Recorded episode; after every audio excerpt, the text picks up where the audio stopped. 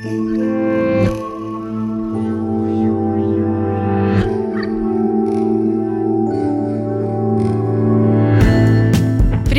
Я Валя Волкова, это подкаст «Манка» о родительстве в 21 веке. Я беру интервью у мам и пап, которые делятся своим опытом. Это супергерои, они одновременно воспитывают детей, занимаются любимым делом, ошибаются, учатся, снова ошибаются, но не сдаются. Здесь мы раскрываем всю правду и успокаиваем. Идеальных нет, но главное – просто продолжать двигаться.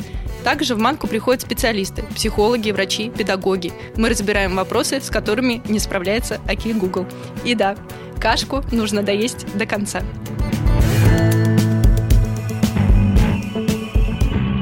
Кафе, рестораны, фитнес-клубы, бассейны, детские кружки, шоурумы. Сейчас закрыто все. Малому бизнесу сейчас очень и очень непросто.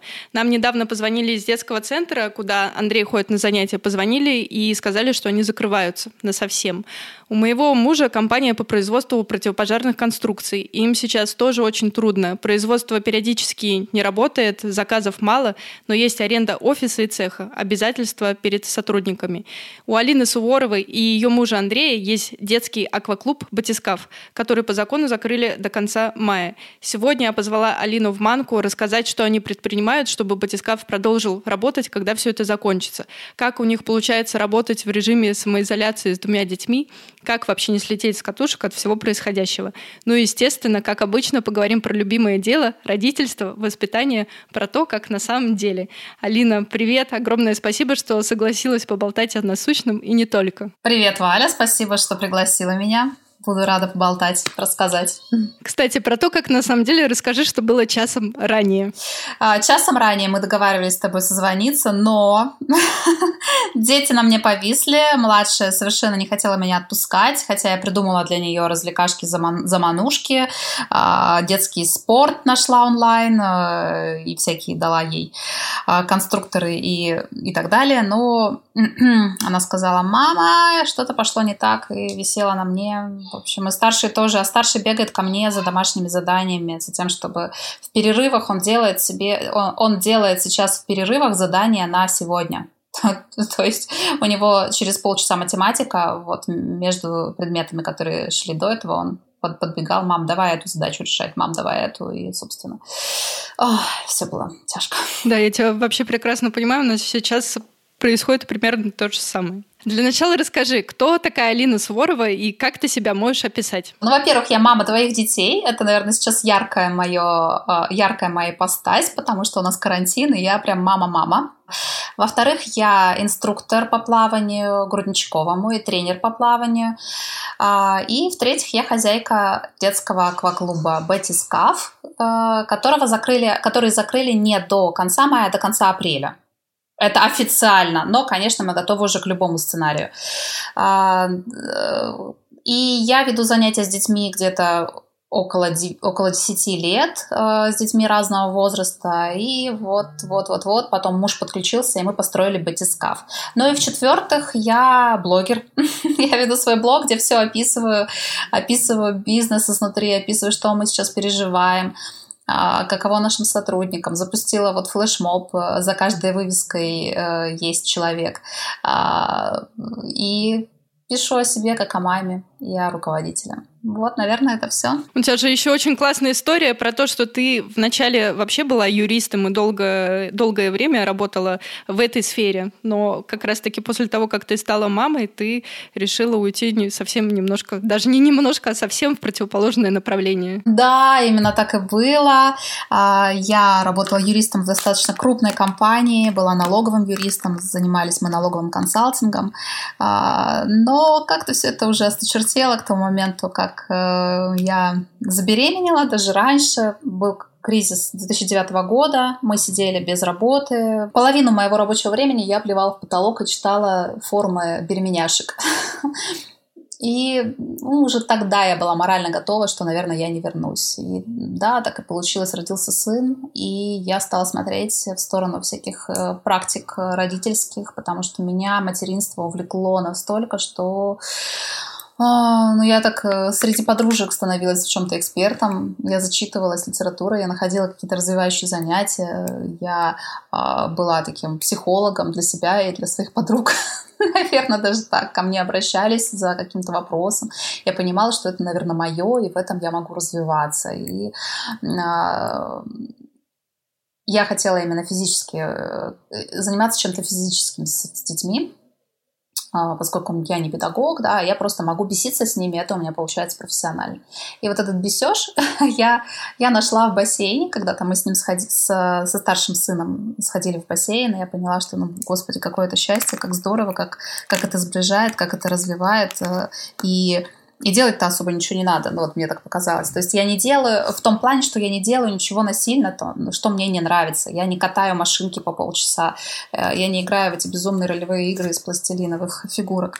Э, и я нашла в этом вдохновение, я нашла в этом наслаждение и решила обучиться, получить свою новую профессию. Как твой муж отреагировал на вот это вот все? Ну, у нас так изначально сложилось, что ему главное, чтобы мама его детей была довольна и улыбалась разобралась, а чем она будет заниматься, не так важно.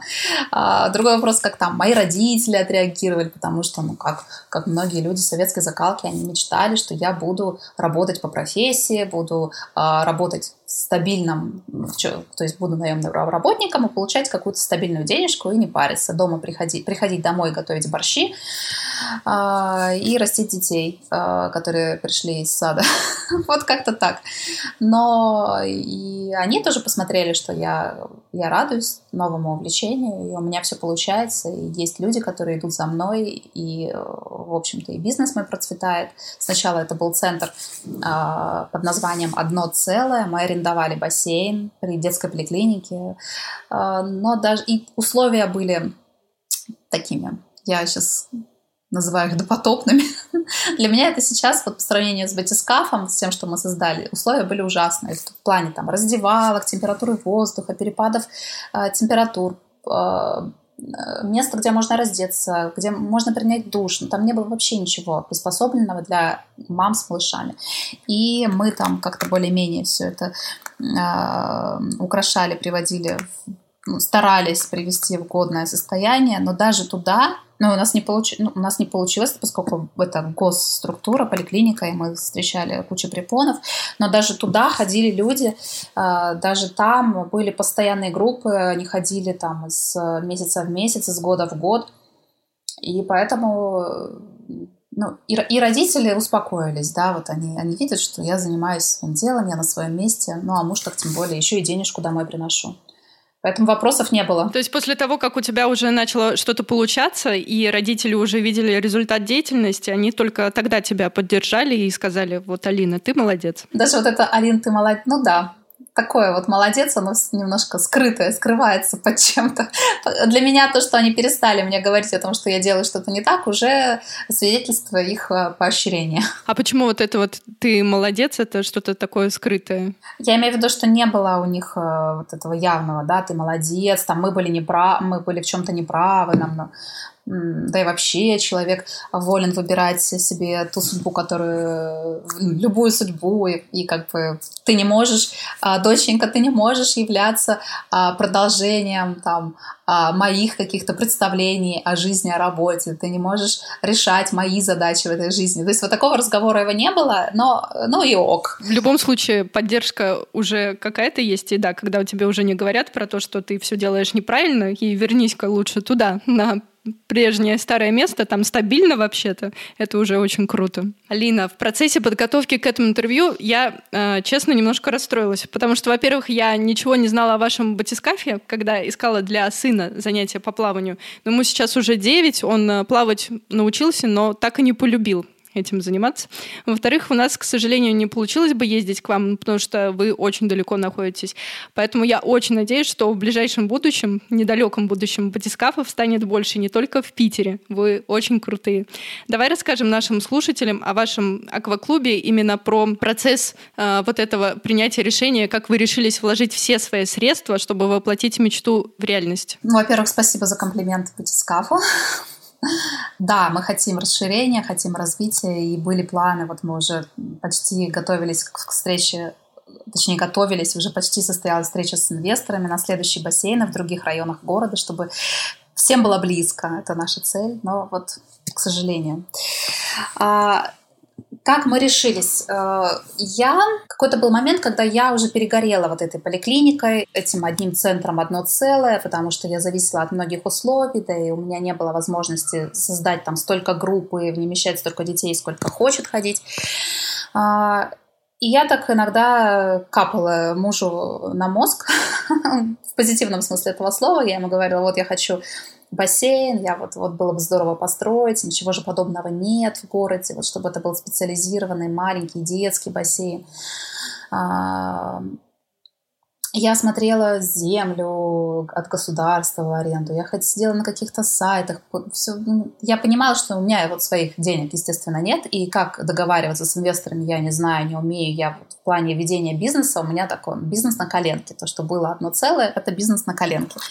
А, в этом смысле, ну, я, я такой человек, человек-продукт, человек, который находится в потоке, но которому нужен какой-то руководитель, который будет брать на себя всю финансовую часть инвестиционную, планирую, часть планирования. И муж как-то все не шел на мои а, не то, что я его даже уговаривала, я думала, ну, окей, я визуализирую сейчас какое-то свое место, я его дотошно рассмотрю, я представлю, где, где, где прихожая, где э, бассейн, где раздевалка, куда мы положим ребенка, а потом э, разберемся. То есть, ну, наверное, что-то мне прилетит. Я так э, нет-нет, да, смотрела на эти сайты по недвижимости, э, нет-нет, да, смотрела, как люди делают бизнес-планы.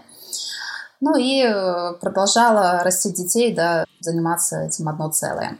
И тут вдруг э, муж сел и говорит, а давай посчитаем. И вот это «давай посчитаем» это был уже такой первый шаг. Э, мы сели, посчитали, и он не сильно вдохновился, потому что а, мы, считали, вот, мы считали тогда одну чашу, то есть один бассейн, и это было не сильно прибыльно. Но как-то нам пришла в голову идея, что можно вместить, можно найти такое помещение и вместить два бассейна. И когда мы посчитали два бассейна, он такой, опа, а интересно, а давай искать, а давай смотреть. И это все совпало с периодом его жизни, когда он уже, когда ему надоела его работа. Он работал где-то, в общем, у него было что-то скучное, что-то связанное с тендерами, что-то связанное с метрополитеном, связанное с приборами. А, он по профессии Э, инженер приборостроения и вычислительной техники, как-то так, ЛТ закончил.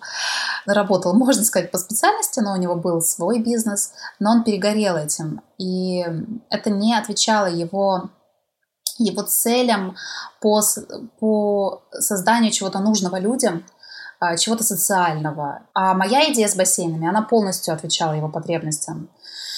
И все это так наложилось друг на друга, и все было ладненько и хорошо, что мы решили, что почему бы не рискнуть и не вложить э, все наши средства туда.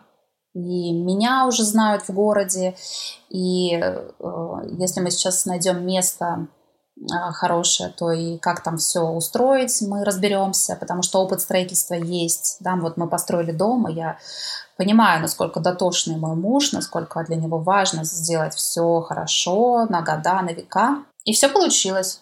Все совпало, звезды совпали, моя визу визуализация тут сыграла, думаю, не последнюю роль, а потребности мужа, э, наличие каких-то финансов, э, и вот мы пошли на это. Это, конечно, очень здорово, но э, вы рассматривали э, другую сторону вот этого всего, а что если вообще не пойдет и не получится? Или вы вот прям так четко, твердо и уверенно знали, что получится сто процентов? Ну, смотри, поскольку был уже центр, а, был уже опыт.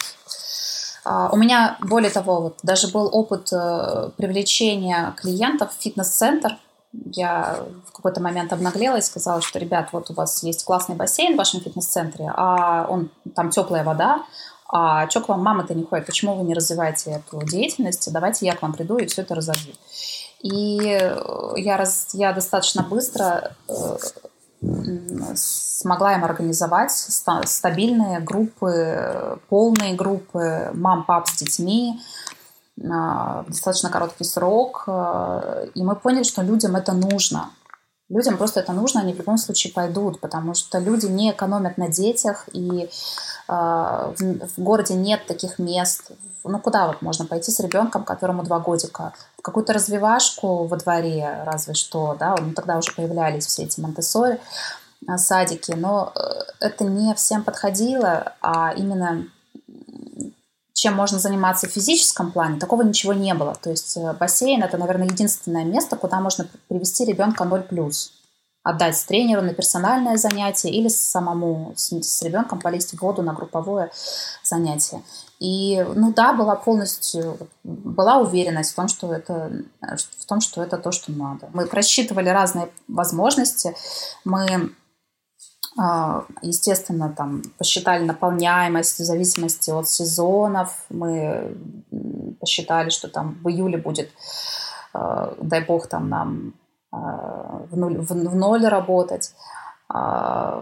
Какие-то месяцы могут быть с высокой посещаемостью. То есть у меня был уже этот опыт. И мы э, бюджет наш, и, исходя из э, такой сезонности, от колебаний, от э, вот этого всего, и и, и состроили. Очень хочу здесь еще добавить именно про целевую аудиторию. Действительно, именно мамы, которые вот только вот только недавно стали мамами, и у них вообще очень такое пограничное состояние, когда они постоянно сидят дома с ребенком, и очень хочется как-то сменить обстановку. И я как раз записывала а, выпуск с Олей Рузаковой, она основательница бренда «Кокошник», и она рассказала вот такую историю. Сразу пришла форму после бассейна, после того, как она стала ходить на тренировки с ребенком. И настолько это ее заряжало, и она вот мне, ну, она даже так сказала, что она спаслась от депрессии именно потому, что она ходила в бассейн с ребенком, потому что и там и тактильные вот эти вот все ощущения, контакт с ребенком, и ты не просто гуляешь в парке с коляской и там общаешься с мамами о подгузниках и так далее, а ты именно расслабляешься, потому что вода же, она действительно очень расслабляет. Поэтому очень классно. Мне кажется, для мамы это действительно очень одна из важных таких потребностей, которые нужно реализовывать в первую очередь. Да, так, так и есть. Здорово, что мамы об этом говорят. А, и отзывы, которые нам шлют о том, что родители получают наслаждение. И действительно для родителей в первую очередь это очень качественное время с ребенком и хорошая практика. Там даже не то, что про форму, а про то, что родители отдыхают, и для них э, нахождение в бассейне с ребенком это прям... Ну, они после этого наполняются, как обретают ресурс, а, это, они сближаются с ребенком, ребенок тоже ну, становится там, более довольным, счастливым и лучше спит. Вот это прям лучше спит. Это одно из самых часто используемых словосочетаний потому что все хотят, чтобы ребенок лучше спал. А лучше спит, значит, у него стабильнее становится нервная система. Ну вот, и, в общем-то, все бонусы, плюшки получают и дети, и родители. По своему опыту, вот что ты можешь порекомендовать мамам, у которых есть такая проблема, и ребенок плохо спит, и в какое время э, лучше ходить с ребенком, тогда заниматься плавать, чтобы он вот поплавал и потом хорошо спал? Самое оптимальное время ходить, когда ребенок уже поспал или из ночного сна пробудился, или от первого дневного сна, когда он а, поел, а, и вот в эти промежутки. Время зависит от того, сколько снов у ребенка и так далее. То есть здесь нет такого вот. Самое идеальное время для посещения 6 часов. Понятно, что в это время ходят в основном работающие мамы, папы. А, но самое популярное вот 11, 10, это, эти группы у нас прям битком, и эти группы у нас со списком резерва. 10, а, 11 и второе это 5, 6. Нам главное, чтобы ребенка привели довольного. То есть выспавшегося и сытого. Что еще нужно ребенку, да? И желательно, чтобы он не получил по дороге каких-то негативных эмоций, да, еще и расслабленного в эмоциональном плане.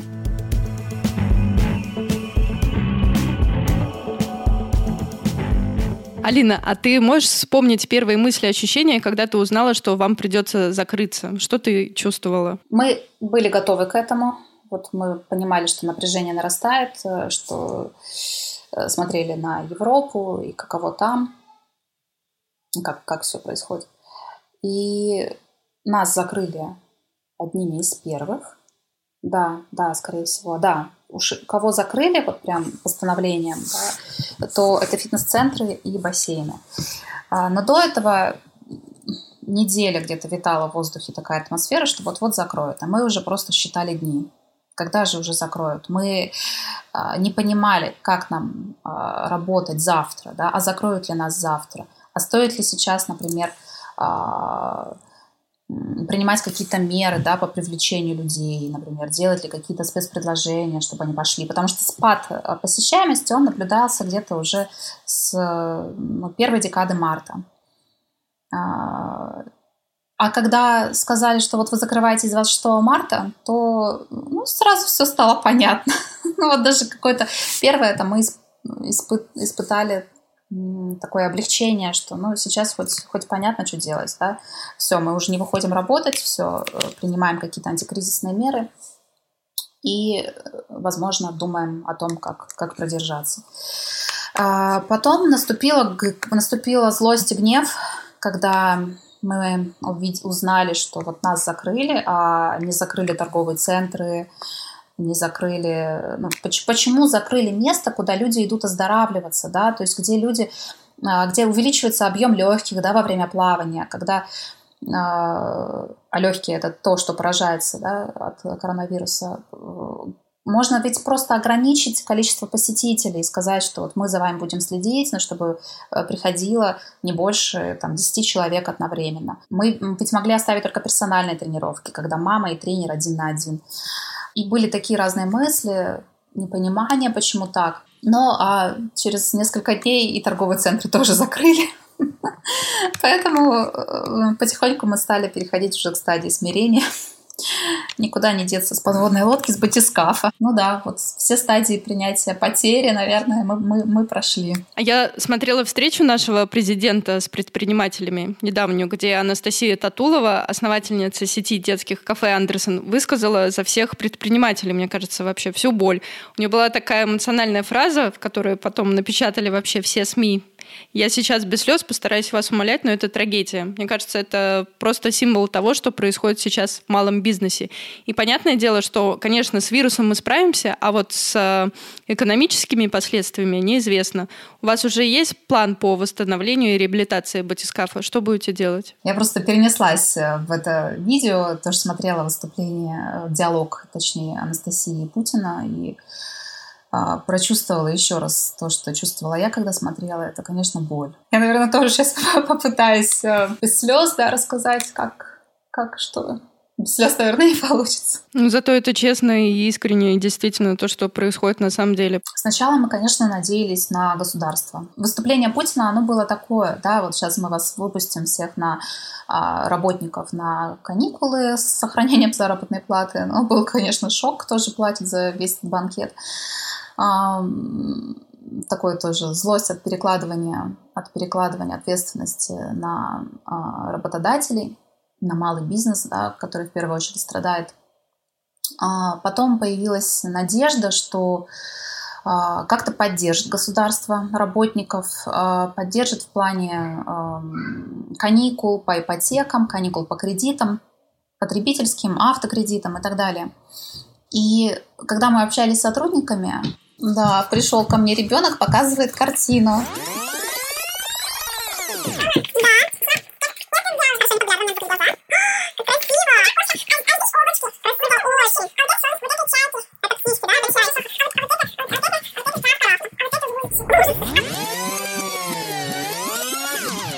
Так вот, мы очень надеялись на государство. А, да, когда мы общались с сотрудниками а, и говорили о том, что мы будем поддерживать вас, да, как, как в рамках наших возможностей, а, и попросили прислать им сумму, а, которая их поддержит на протяжении месяца, да, апреля.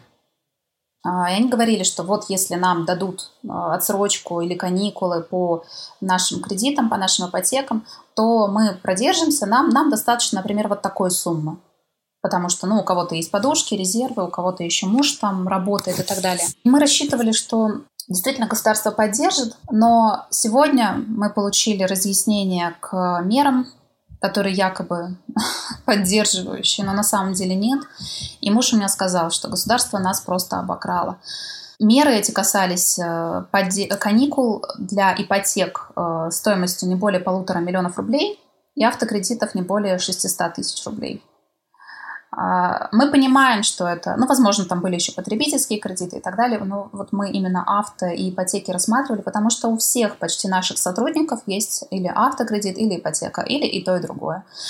Мы, когда услышали эти цифры, подумали, ну да, для какого-то моего родного города Корсакова, Сахалинской области, возможно, это реальная стоимость, где проживает 40 тысяч э, человек. А для города-миллионников, в котором мы, нереальная. Ну, нет таких квартир.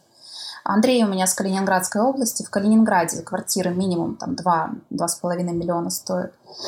А, но откуда эти сказочные цифры? Сегодня нам прям действительно стало страшно. Нам стало страшно за людей и за наш бизнес. Дальше арендодатель. Арендодатель дал нам скидку. Дал нам скидку 40, кажется, процентов. Да, на апрель. Март мы оплатили полностью, апрель вот у нас со скидкой. Нам не дали каникулы.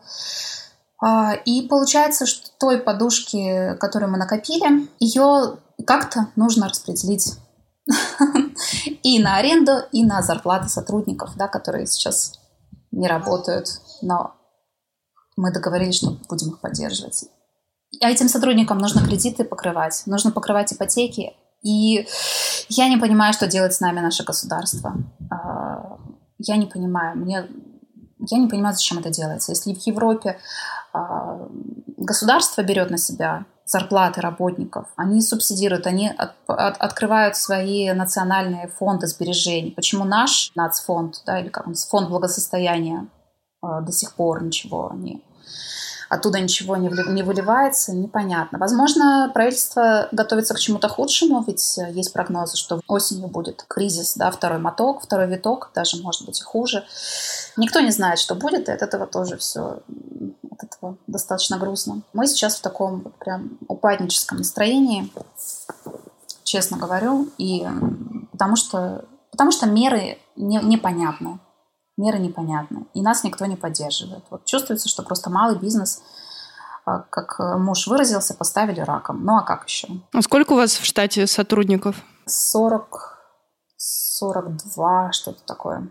Ну, у нас сотрудники работают все очень по-разному. У нас в основном все сдельная оплата а, администраторов смены. Кто-то берет э, один день в неделю даже, кто-то брал там пять дней в неделю.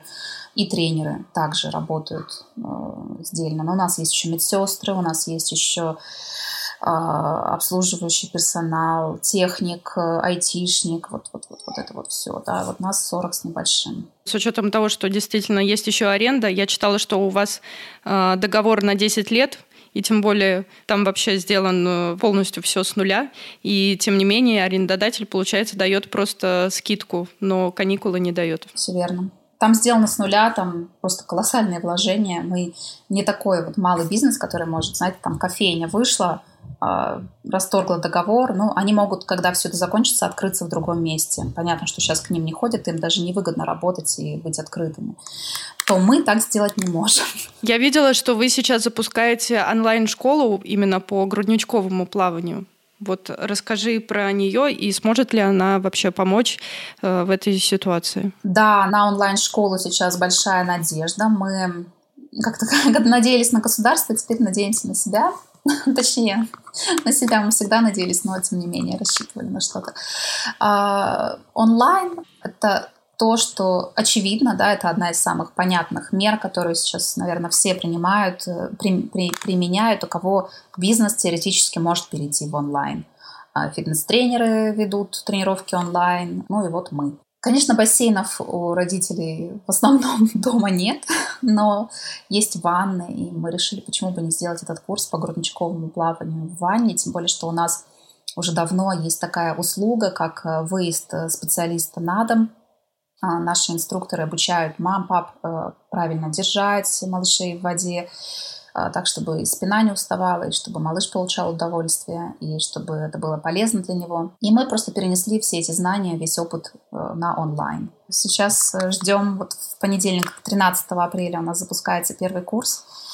Но это действительно получается что-то уникальное, такой школы нет в России я не, не встречала. Есть отдельные вебинары, отдельные лекции, э, которые также можно приобретать. Есть YouTube э, с доктором Комаровским и другими блогерами, которые типа показывают, как правильно купать ребеночка в ванне, но это, этой информации ну, это только, не знаю, 15% информации, которую я даю на своем курсе. А вы вообще собирались сделать онлайн-школу или это вот действительно просто антикризисные меры, и это пришло вам в голову после того, как ну, вы поняли, что больше рассчитывать не на кого? Второе, да, мы, это антикризисная мера. Вот эта онлайн-школа, она сейчас как, э, как луч света, потому что когда мы начали ее делать, э, как-то атмосфера в доме у нас поднялась, улучшилась. Муж начал чем-то заниматься снова, да, когда, когда все-таки мы работаем, у нас, э, мы не, не, не погрязаем в этой пучине а, орущих детей, карантина, весь всех этих проблем, всех этих новостей, и вся энергия сразу была направлена на школу. Но есть такой момент, что я давно хотела перейти на онлайн, я в голове держала вот эту возможность, а, и тут вот клюнул петух наконец-таки. Мне вообще кажется, что коронавирус э, очень поменял сознание многих людей. Кто-то пересмотрел свои ценности, кто-то понял, что не уделял внимания чему-то важному, а во время самоизоляции у него это получилось. И к тому, что вообще даже хорошее из этой ситуации тоже можно извлечь.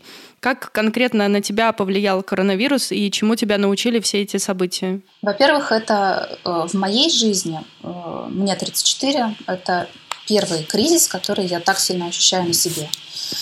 И я вспоминала свои мысли, когда вот у нас батискафе, вот нам, нам два года ровно, когда у нас все так шло хорошо, у нас, вот, ведь мы открыли двери, и сразу мы наполнились, потому что были хорошие продажи, то есть мы всегда были в плюсе, и все было хорошо. Я вот все думала, господи, ну вот не может же быть все так хорошо.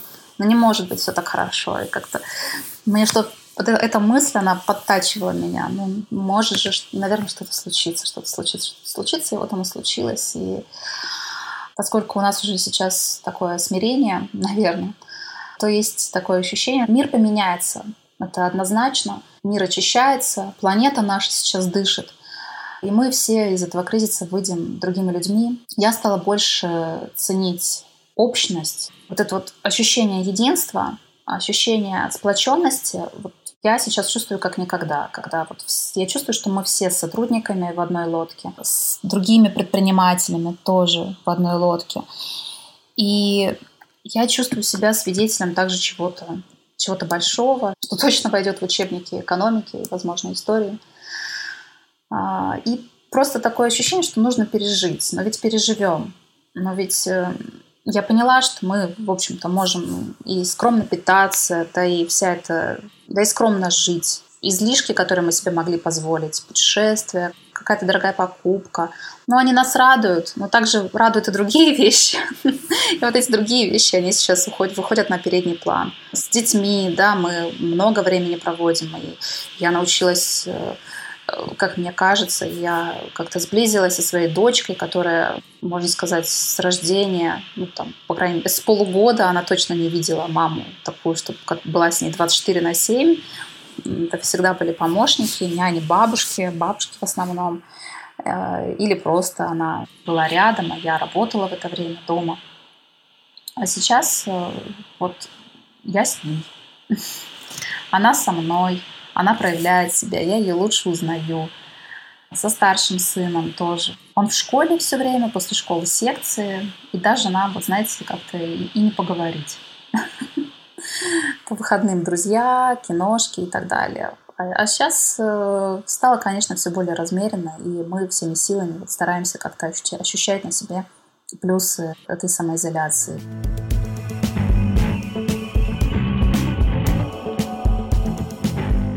Давай теперь о детях поговорим.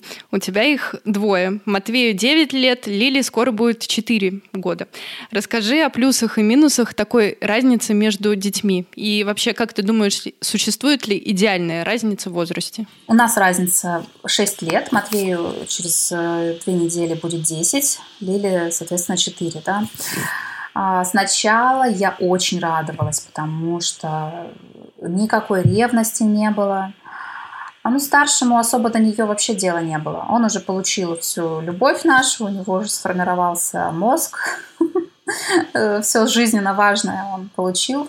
Все эти витамины, да, которые, условно говоря, витамины. У нас здоровая привязанность, эмоционально он стабилен, то есть нет каких-то поводов. И, ну и плюс большая разница в возрасте. Все, ребенок э, старший, вот уже отдельная личность. А тут появилась младшая, конечно, он не ревновал, и, в принципе, есть она, нет ее. Ну, там он мог так подойти сюси-пуси, но большого интереса к ней не испытывал.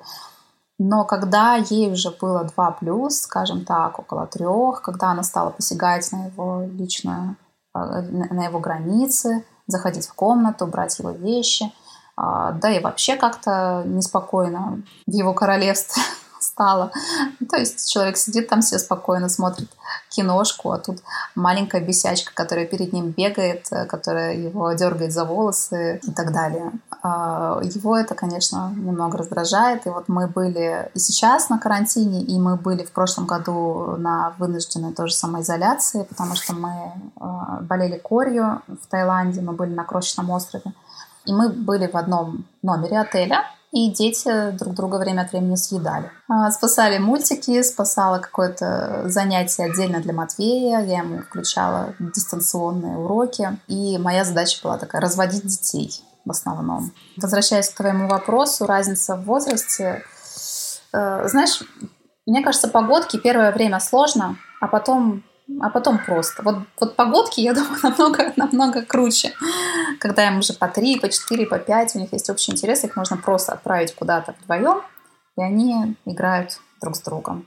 А как сейчас у них строятся отношения? Сейчас Матвей уже, я чувствую, в таком предподростковом возрасте, а, и ему его личное время и личное пространство еще более дороже, чем раньше. И, конечно, сейчас обостряются у них конфликты. Что мы делаем вместе? Мы вместе едим, вместе можем посмотреть какой-то детский фильм. Слава богу, у меня младшая сидит спокойно и смотрит все эти киношки. И вместе мы можем отправиться гулять. Да и все. То есть я не могу их вместе посадить делать что-то. Играть, строить лего и тырым-пырым. Я могу только старшего попросить, вот, э, Матвей, вот тебе задание, сиди с Лилией, мне нужно полчаса свободного времени вот как сейчас. И тебе за это столько-то баллов. К сожалению, так.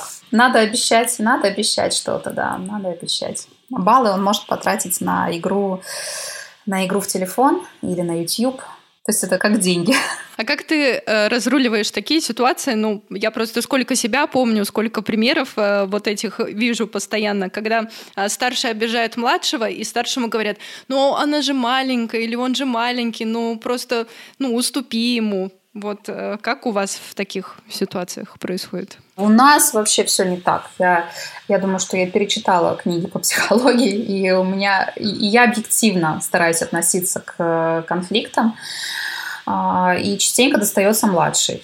То есть э, я достаточно строго с ней разговариваю, если я вижу, что это она, она виновник конфликта а, мысли. Я знаю, что если я вдруг буду говорить старшему, что вот младшая, маленькая, но уступи, а, это ничего не вызовет в нем, кроме ненависти к младшему. А и заодно и ненависти к нам, потому что, ну, это же несправедливо. Как же, мам, ты меня сейчас не любишь? Помнишь, вот в песочнице мне было два года.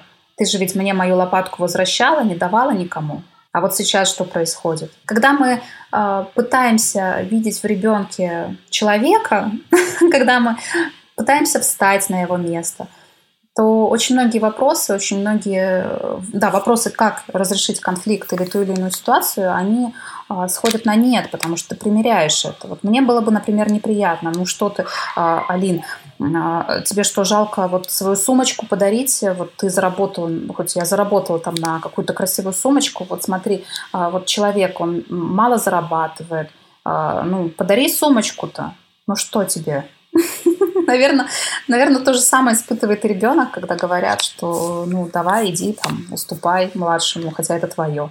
Твое время, да, твоя комната, твое, твоя игрушка ценная, там твоя ручка, вот они сейчас у меня э, дрались, ну почти дрались из-за э, цветной ручки такая ручка с четырьмя разными цветами. А, там еще такие цвета, голубой, розовый, фиолетовый, э, которые очень привлекают младшую. Но эта ручка была куплена для старшего. Мы прям вместе специально э, заходили за ней в магазин, и он ее выбрал, и это прям ценность для него, и я, конечно, берегу это. Единственный выход — это пойти и купить Лили такую же. Оберегая границы и давая младшей э, четкое, четкое понимание границ чужих, вот туда нельзя, это нельзя делать. Я не боюсь ей говорить «нет». Я понимаю, что это такая инвестиция в ее спокойное психологическое будущее ей будет проще жить и взаимодействовать с людьми. Алина, у меня следующий вопрос очень актуален лично для меня. А, я когда прочитала, я думаю, блин, как, как она это делает? А, ты писала, что не проверяешь домашку Матвея и даже не заставляешь ее делать. Ну, если бы я так делала, у меня бы явно из этого ничего не вышло, и домашние задания бы вообще не делались. Ну, делались, но очень-очень плохо. Расскажи, как ты к этому пришла, что ты для этого делала и работает ли это в других контекстах? Валя, ты знаешь, Матвей учится в альтернативной школе, где нет оценок. Вот это, наверное, ответ на твой вопрос. Нет оценок, значит, э, ну окей, ему там его никак не унизит то, что он получит за невыполненную домашку, его не выгонят из школы, меня не вызовут на ковер и так далее. То есть а, каких-то а, наказаний за невыполненную домашку у нас нет вообще. А, да и домашка. Ну, им домашку сдают по, по двум предметам, по английскому и по литературе. Математика, русский, окружающий мир – это все без домашек у нас. Я все жду, когда у него будет свой личный стимул для того, чтобы делать что-то, чтобы не только ему было хорошо, да, например, а преподавателю и классу. Вот только такое понимание, я думаю, что может мотивировать ребенка на домашку. В будущем мы планируем уходить с Монтессори системы и, может быть, даже вот сейчас, если да, этот кризис, э, ну, он уже долбанул, и есть ощущение, что мы в четвертый класс уже пойдем в обычную школу, а не сможем оплачивать Монтессори, а, и начнутся оценки. А, ну, тут или надежда на репетиторов, поскольку все-таки мы от своего бизнеса никуда не уйдем, или будет надежда на то, что ну, Матвей Сорян не сделал э, математику там, не знаю, не гуляешь в воскресенье с друзьями, какие-то такие истории. Мы будем с ним, конечно, общаться, проговаривать, почему, почему так. А, будем работать. Но вообще, э, конечно, от домашек никуда не уйти. Если есть оценки, есть а, страх, там, что ну, ребенок плохо учится и не поступит куда-то. Но тоже вопрос, почему ребенок не хочет делать домашку. А, может, ему не интересен предмет, плохо объясняют, может быть, есть возможность раз в неделю нанять репетитора по скайпу, чтобы подтянуть какой-то вопрос или сделать этот предмет более интересным. Например, математика скучная, а вот знаю, что мне хочется ее изучать, потому что в воскресенье мы с моим преподавателем по скайпу будем э, такие-то задачки решать, и мне нужны знания для этого. Например, так.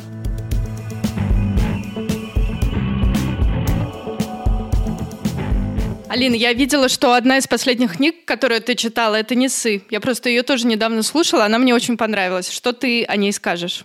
Валя, я ее не дочитала. Более того, я прочитала первые, наверное, страниц 20, но я знаю, что она очень многих вдохновляет.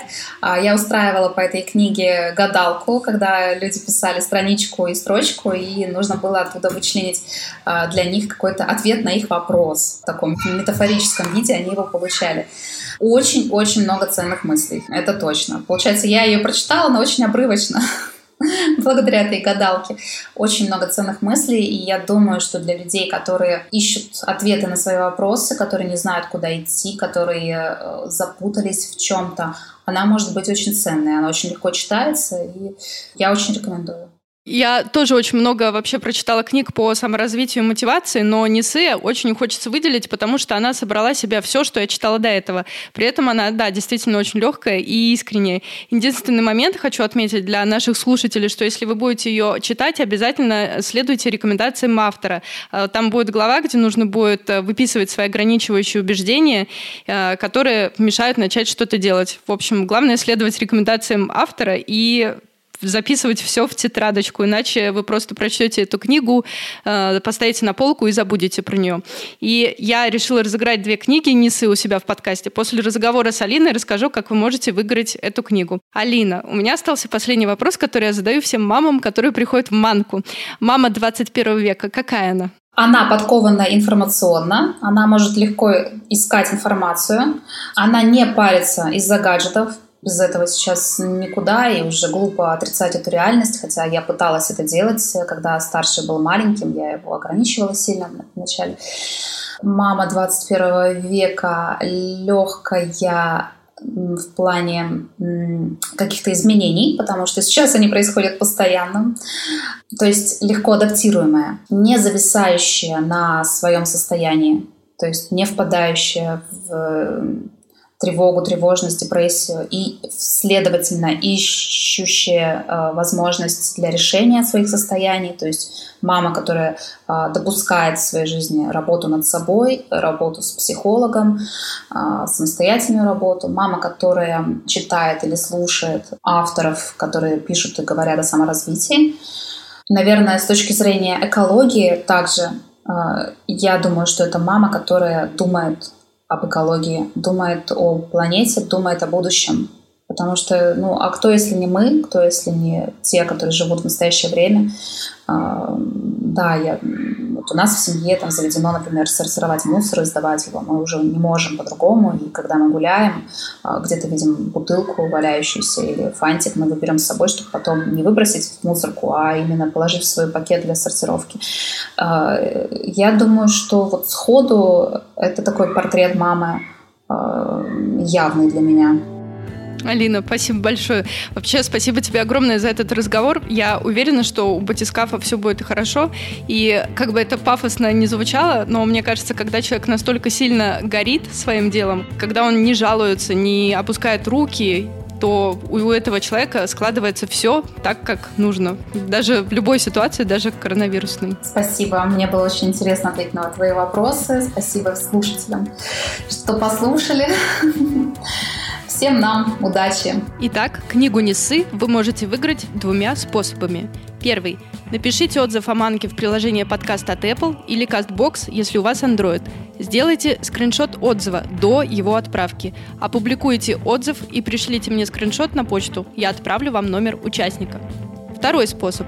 Напишите отзыв о манке у себя в сторис в Instagram и отметьте меня на ней – Напишите мне в директ, что вы участвуете в розыгрыше книги, и я пришлю вам номер участника. В начале мая я разыграю две книги «Ниссы». Одну среди участников, которые напишут отзывы приложения подкаста от Apple или CastBox, а вторую среди тех, кто сделает сторис с отзывом в Instagram. Участвовать можно и там, и там. Всем пока!